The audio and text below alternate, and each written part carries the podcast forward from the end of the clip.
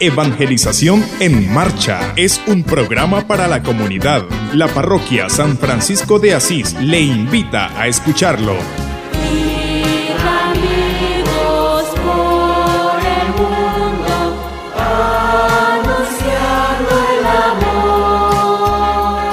Ir a evangelizar. ¿Dónde están las mujeres? ¿Dónde están los niños? Tiene que ser una iglesia activa, una iglesia que está presente en todos los lugares. Esa es la evangelización, llevar el evangelio a todos los ambientes. Cada domingo a las 6 y 30 de la mañana. Evangelización en marcha.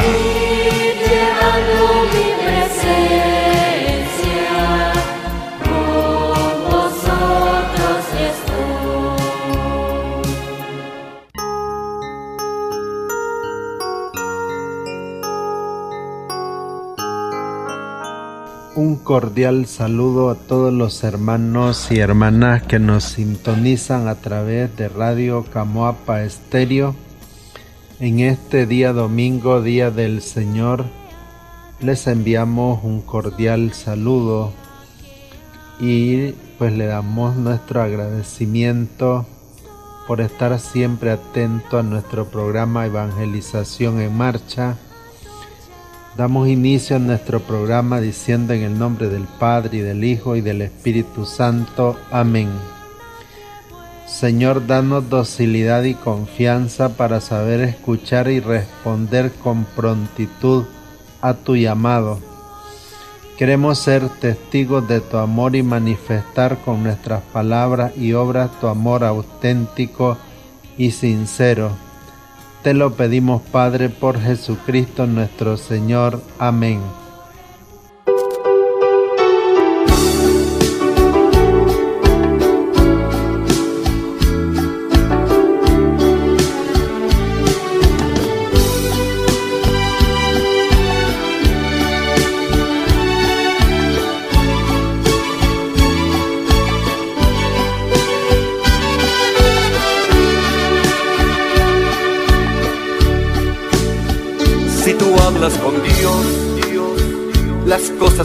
Cosas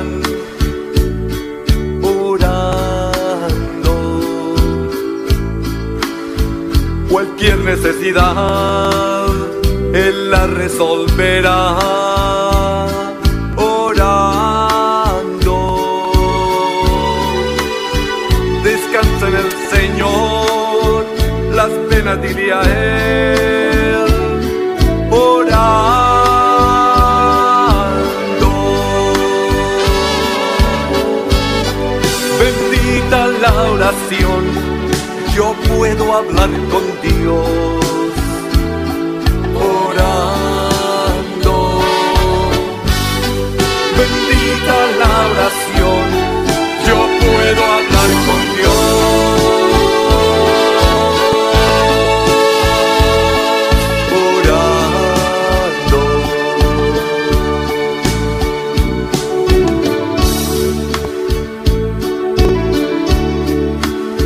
Gracias Señor por ese regalo de la oración, por ese maná que me das para comunicarme contigo. Bendito sea Señor.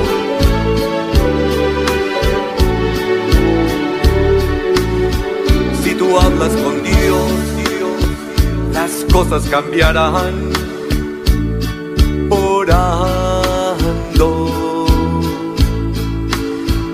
Cualquier necesidad, Él la resolverá orando. Descanse del Señor, las penas diría Él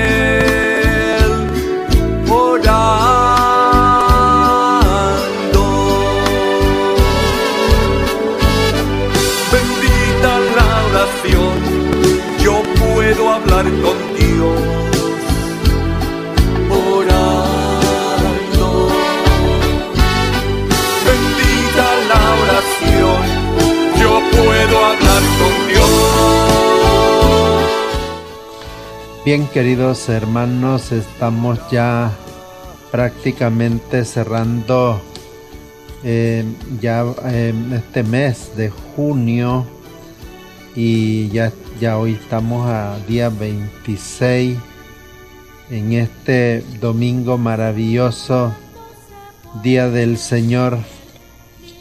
Pues estamos en este tiempo pues de la segunda semana del tiempo ordinario y los textos bíblicos nos presentan una riqueza que quizás nos pueden iluminar para nuestro camino de fe. En la primera lectura nos presenta a Eliseo, Eliseo que se levantó y marchó tras Elías. En el primer libro de los reyes nos, muestra pues el ciclo de Elías y va este eh, a empezar el del liceo, este que ya es discípulo y sucesor. Estamos hablando más o menos del siglo IX antes de Cristo.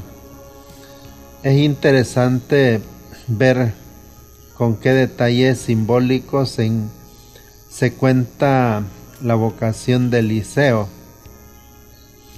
Por ejemplo, el manto de Elías que lo cubre es decir, el permiso para despedirse de sus padres y también el gesto de santificar su, su yunta de bueyes con lo que trabajaba y se ganaba pues eh, la comidita, ¿verdad? Y luego pues la despedida que ofreció a su gente para seguir ya eh, de, definitivamente a Elías, es como la despedida ya de la vida ordinaria. Desde ahora Eliseo pues luchará para hacer oír al pueblo la voz de Dios y recordarle su alianza contra las tendencias paganizantes de su época. Su vocación pues la hace en la libertad de los hijos de Dios. Sigue el tema de la necesidad y no de imponer eh, digamos, eh, el, bien de la fe. Desde el paganismo, pues los reyes del Antiguo Testamento eh, imponían, digamos, sus, sus, sus, leyes, pero en este caso, este servidor, pues, trata de, este, ¿cómo sería la palabra? Eh, em, con concientizar de sentirse necesitado, necesitado de Dios. Y luego pues para el apóstol San Pablo volver a la ley de Moisés como obligatoria para los que se convierten a Cristo es deformar el Evangelio que hemos recibido, es decir, volver a la esclavitud y poder perder la libertad que habíamos conseguido no se sometan de nuevo al yugo de la esclavitud. Su vocación es la libertad, una, una libertad que no es libertad, que no es libertinaje, sino pues basada en la, en la exigencia del amor. Sean esclavos, dice, le, le exhorta San Pablo, unos de otros, pero por amor. Otra libertad que hemos de cuidar es la de la obra según el Espíritu, que es muy diferente que la obra según los deseos de la carne. Y entonces San Pablo pues va exhortando a los primeros cristianos a no vivir en la antigua ley, sino en la nueva ley que Jesucristo les ha anunciado. No haber sido fácil para este pueblo de este momento decisivo y fundamental en la vida del nacimiento de la vida cristiana, puesto que recordemos que si bien es cierto Jesús dijo en su momento que él no había, venido a, abolir la ley de los, y los profetas, sino darle el verdadero sentido, pues ya había pasado, ya la historia se había trazado en dos, en dos, en antigua alianza y nueva alianza. La antigua alianza pues que eran las promesas de Dios y la nueva alianza que ya son las promesas cumplidas en la persona de Jesucristo. Por eso ya ahora pues la nueva alianza está fundada en el amor. Jesús pues toma la decisión de ir a Jerusalén. Te seguiré donde quiera que vayas, le dice uno al tomar Jesús la decisión de ir a Jerusalén, dejando Galilea y atravesando Samaria, iniciando así su eh, significativo viaje hacia la hora final. El primer episodio que le sucede es que una, eh, una aldea de Samaria no los reciben, lo que provoca pues la ira de Santiago y Juan que tiene que clamar, eh, que, tienen que, que tienen que calmar a Jesús. Y también hay unos episodios de eh, vocación aún de los que piden eh, seguirlo. Jesús le avisa que no espere comodidades, ¿verdad? A otros les dice que no se detengan ni para enterrar a su, a su, a, su, a sus parientes, a su padre, ni para despedirse de su familia, al contrario de Eliseo, a quien sí permite pues Elías despedirse de su padre. El seguimiento de Jesús tiene que ser radical, decidido, y aquí es muy importante trasladar estas palabras a nuestra actualidad. Si vemos nosotros en los procesos diocesanos y, de nuestra parroquia, siempre los cristianos de hoy andamos echándole la culpa de una cosa, de otra cosa a los demás. Y nunca pues nos fijamos que lo que nos ha alejado de la vida comunitaria, de los procesos en la parroquia, pues es nuestra flojera, es nuestro pecado, es nuestra falta de decisión, así como Eliseo que un momento pues tomó la decisión y se despidió de todo. Es la misma experiencia que los discípulos de Jesús hoy en día pues tenemos que tomar una firme decisión de seguirlo fielmente y de ser fiel a su llamado de amor. Pues entonces, mis queridos hermanos, hoy es importante en este día domingo, pues que tomemos de nuevo la decisión de seguir fielmente al Señor, sin volver atrás, a mirar atrás, es decir, tratar de ser fiel, pues Dios con quien es fiel, Dios es mucho más fiel. Dios nunca nos va a desamparar, Dios nunca nos va a abandonar, aunque pasemos por momentos muy difíciles. Pidámosle pues al Señor que nos conceda la gracia que le dio a Eliseo, pues de despedirnos de, de las cosas y ponernos pronto al servicio, pues nosotros somos pertenencia de Dios. Le pertenecemos a Dios por dos razones, por habernos creado y por habernos redimido del pecado y de la muerte. Bien, pues vamos a continuar con nuestra catequesis y hoy vamos a hablar un poquito, hemos venido hablando del tercer elemento del plan pastoral y es la solidaridad social y es esa inquietud del Evangelio de crear hombres nuevos para un mundo nuevo.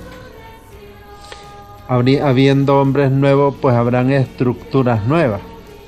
Es la consecuencia. Hoy en esta catequesis, vamos a hablar de la misión pastoral sectorial, las acciones también ministeriales que se van desarrollando en las organizaciones que son como ramificaciones y los equipos pues funcionales que deben de existir en las diócesis, pero también en las parroquias, al igual que los secretariados, los equipos funcionales que pues deben de haber y las divisiones territoriales tanto en la parroquia como en los sectores que también deben de haber equipos, decir estas divisiones territoriales en sectores y organizaciones fundamentales en los campos ministeriales no se hacen para estar divididos, sino para poder llegar a toda la, realidad del hombre hasta al fin de, la última habitación o de la última familia o iglesia doméstica de nuestra parroquia en nuestros sectores. Entonces, cuando hablamos de la sectorización en las zonas geográficas, pues la podemos hacer en numeraciones que son múltiples. Pueden haber múltiplos de 4, 8 o 12. Entonces, normalmente pueden haber 4 sectores, 8 sectores, 12 sectores. Es lo que normalmente se sugiere. Y luego también es importante tener los subsectores, sectores y subsectores, porque estamos hablando de subsectores, eh, sectores geográficos de 500 a 1000 familias, subsectores más pequeños de 100 a 150 familias, y luego las manzanas que están en los subsectores, igual que pueden, que pueden ser eh, de unas 20 familias, por ejemplo, por cada manzana. Y si ustedes ven, pues todo este trabajo misionero y pastoral se debe de hacer. El 95% del trabajo se lleva en los sectores y cada nivel, es decir, tiene un responsable. Cada subsector tiene un responsable. Eh, el párroco cuenta pues con su consejo sectorial, que son los responsables de sector y responsables de misiones, de, responsables de ministerios, perdón. Luego tenemos los sectores ministerios, sectores áreas geográficas, ya decíamos de 500 a 1000 familias, teniendo en cuenta pues divisiones naturales y organizaciones, es decir, homogéneas de barrios, colonias, es conveniente un múltiplo de cuatro. Por ejemplo, un sector pueden ser, qué sé yo, de, si una parroquia, por ejemplo, en la parroquia de nosotros que habían 50 y 53 comarcas, pues ahí se pueden dividir según el número de familias por, por, por comarca, pues se pueden agrupar unas 10 comarcas, unas 5 comarcas, y ahí se puede ir formando un sector ya digamos cada comarca sería un subsector. Para poner un ejemplo, de acuerdo sí al número de familias que se encuentren en esos lugares. Luego tenemos los ministerios, que son los campos ministeriales, causas de acciones especiales y las áreas funcionales de trabajo estos campos, estas organizaciones del sector de los ministerios, pues hay un responsable pastoral del sector. Este tiene que, es decir, encontrar personas responsables del visiteo, coordinador sectorial para cada ministerio, catequesis de formación básica en la fe, discipuladores para, los evangelizados, y luego pues pueden haber otros ministerios como liturgia y cada uno pues hay un responsable parroquial del ministerio. Luego se ayuda pues del coordinador sectorial mencionado de personas, es decir, que ejecutan acciones ministeriales a nivel parroquial, a nivel sectorial. Estos responsables de ministerio son colaboradores de los jefes de sectores, no son autónomos. Ellos colaboran, ayudan en la formación de los ministerios de la área, porque ellos forman a nivel parroquial, pero el responsable de sector en su sector tiene que ver la aplicación de la formación que han recibido en la parroquia, a ver cómo lo están haciendo, de qué manera, si lo están haciendo o no lo están haciendo. O puede ser que la formación esté distorsionada. Entonces el jefe de sector también tiene que estar atento viendo, porque hay veces se dan esas cosas, ¿verdad? Hay, responsables de ministerio que no son fieles a los procesos de, de, la evangelización o, o de la diócesis y entonces hay veces andan inventando cosas que bajan del internet, cosas por el estilo que nada tienen que ver con la misión y la pastoral. y entonces hay como un desajuste, hay como una orientación, es decir, que no provoca la comunión, sino que lo que hace es la división. Por eso es importante pues pastorear la, la, pastoral sectorial, eh, lo genérico, es decir, es ir a todas las personas, es decir, teniendo una información clara para conocimiento pleno, detallado al día, para conocer mejor, es decir, entender más efectivamente cómo llevar a cabo los planes de acción, hacer conocer el plan y servicios de la parroquia, para conocer la realidad, la situación de la feligresía. Esto es muy importante, conocer los procesos, los planes que se están llevando en la diócesis y, para aplicarlo en las parroquias. Es decir, tenemos que ser fiel a, esa, a, esos procesos ¿no? que, se, que se están llevando a nivel de diócesis. Luego tenemos la catequesis, escuela de fe, presacramentales, que debe de haber un responsable a nivel parroquial, un contacto en cada sector, igual el de liturgia, liturgia de la palabra, asambleas de oración, etcétera. Luego tenemos la acción social, la promoción humana integral. De esto hemos venido hablando a lo largo de tres, cuatro programas. Asistencial, la formación, eh, decir, provisoria, para urgencia, decirlo en lo inmediato, en la necesidad que, que se encuentra en el sector, en la parroquia. Luego la tenemos la parte promocional para pues ayudar a las personas a hacer acto suficiente y valerse por sí mismo y por eso es importante darles una capacitación y algo otros ministerios especiales. Aquí me gustaría resaltar una cuestión importante. Los ministerios que se instituyen en la parroquia no se instituyen solo por el hecho de que salen en un manual, no los ministerios se activan en la parroquia de acuerdo a las necesidades que hay. Habrá algún ministerio que tal vez no, no está ahí sugerido, pero hay una necesidad y una realidad en la parroquia, pues entonces nosotros tenemos que pues que hacer algo, ¿no?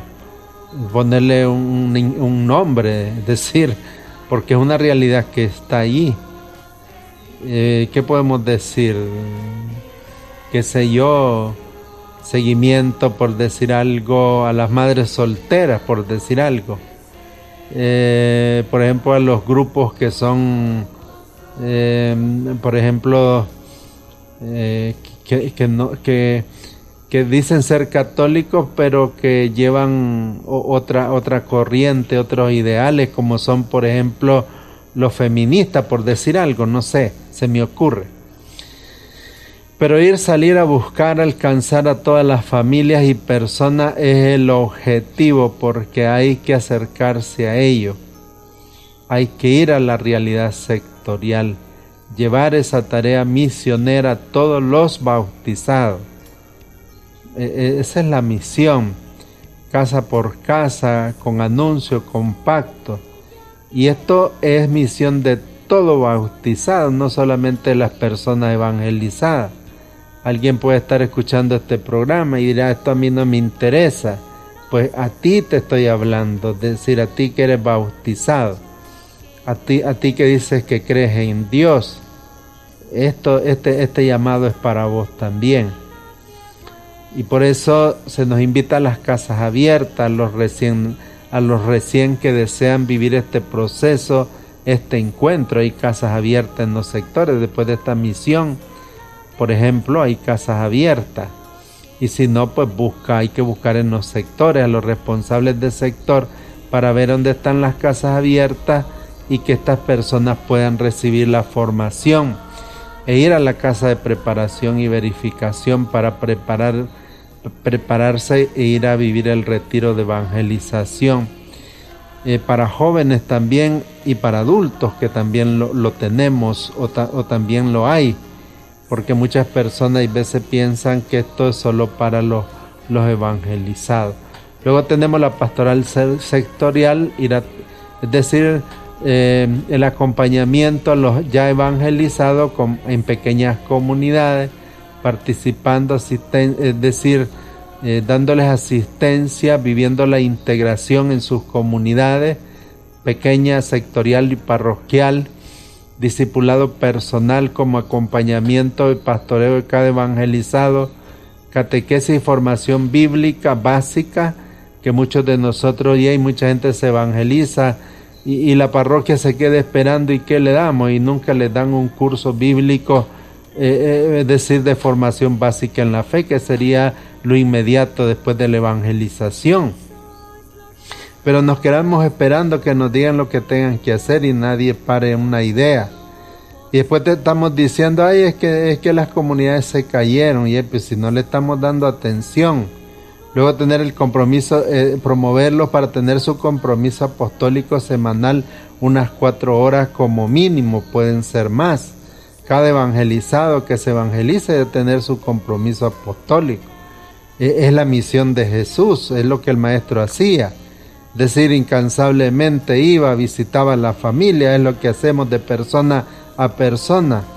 Y ahora todo el que se evangeliza quiere estar solo yendo a su comunidad sin hacer absolutamente nada. ¿Cómo va a crecer su fe si no la está transmitiendo?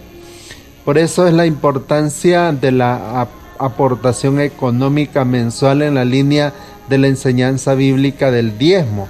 También tenemos que diezmar. ¿Por qué? Porque yey, eh, lo que no le cuesta, dice, hagámoslo fiesta. Y cuando nosotros somos conscientes de las responsabilidades que hay, pues tenemos que dar nuestro aporte económico a la iglesia, a la parroquia. ¿Para qué? Pues para la extensión del reino. Eso es para la extensión del reino. Luego el visiteo integral permanente para ir a, toda la familia. Es decir, ejemplo de la integralidad es el visiteo integral permanente. Qué bien, bueno, lo vamos a dejar aquí por el tiempo, ¿verdad? Vamos a continuar en el próximo programa esta catequesis sobre el visiteo integral eh, permanente porque la parte de la integralidad ir a todos involucrados, todos. Ya este curso ya estamos casi por terminarlo, solo nos faltan eh, a partir del próximo encuentro, tres, cuatro encuentros, tres encuentros más. Y luego pues vamos a compartir un curso que se llama eh, Formación para Líderes. Vamos a dar un curso eh, como, como animación, como motivación a las personas que están formándose a través de la radio, porque son muchas en los diferentes subsectores de, de las parroquias vecinas, por ejemplo, Masigue, por ejemplo, la zona de Yalgua, por ejemplo, la zona de Amores del Sol, Sagrada Familia, que hay, cada vez que los visito, pues ellos dicen de que escuchan el programa y que cuando las ondas no llegan, pues lo hacen a través del internet. Entonces, este, estamos ahí llegando a mucha gente. Por eso nos decidimos hacer este curso. Y luego, pues vamos a trabajar eh, la parte del liderazgo, porque es muy importante es decir, cuánto cuesta ir a un curso, esto es carísimo. Ir a una universidad, pues nosotros aquí les vamos a ir facilitando esos, em, esos elementos que son muy necesarios. Terminamos pues nuestra, nuestro programa felicitando a los hermanos y hermanas que están de cumpleaños, que tienen alguna fecha especial, por todas estas actividades que hemos venido celebrando, a lo largo de, bueno, ahorita viene ya lo del corazón de Jesús. Eh, bueno, tenemos grande, estamos en el mes del, corazón de Jesús. Ya entre poco tendremos este em, la fiesta de San Benito Abad. Ya estamos trabajando hay una rifa para que nos ayuden y se apunten. Vamos a rifar un, San Benito de bulto porque casi nadie, a mí me han dicho que son pocos los que conocen a San Benito eh, de bulto. Entonces vamos a rifar una imagen de San Benito de, bulto y va a tener un costo pues de 20 córdobas cada número, cada rifa, pues cada número de la rifa. Esto con el objetivo pues de celebrar la fiesta de San Benito. Entonces terminamos con nuestra oración, orando por los enfermos, por las personas que se han confiado en nuestras oraciones, por los pobres, afligidos, encarcelados, caminantes, sobre todo oramos por los emigrantes y por los pobres que no tienen con qué alimentar a sus hijos, a los que están encarcelados, para que el Señor tenga piedad y misericordia de ellos y de nosotros, porque muchos de nosotros estamos libres, pero vivimos como que si estuviéramos presos. Oramos por la paz de Nicaragua y el mundo y por el cese de la pandemia. Todo te lo pedimos, Padre, por Jesucristo nuestro Señor. Amén. Estuvimos en controles Juan Pablo Sequeira y su servidor Donald Suárez. Pasen muy buenos días, que Dios les bendiga. Evangelización en Marcha es un programa para la comunidad. La parroquia San Francisco de Asís le invita a escucharlo.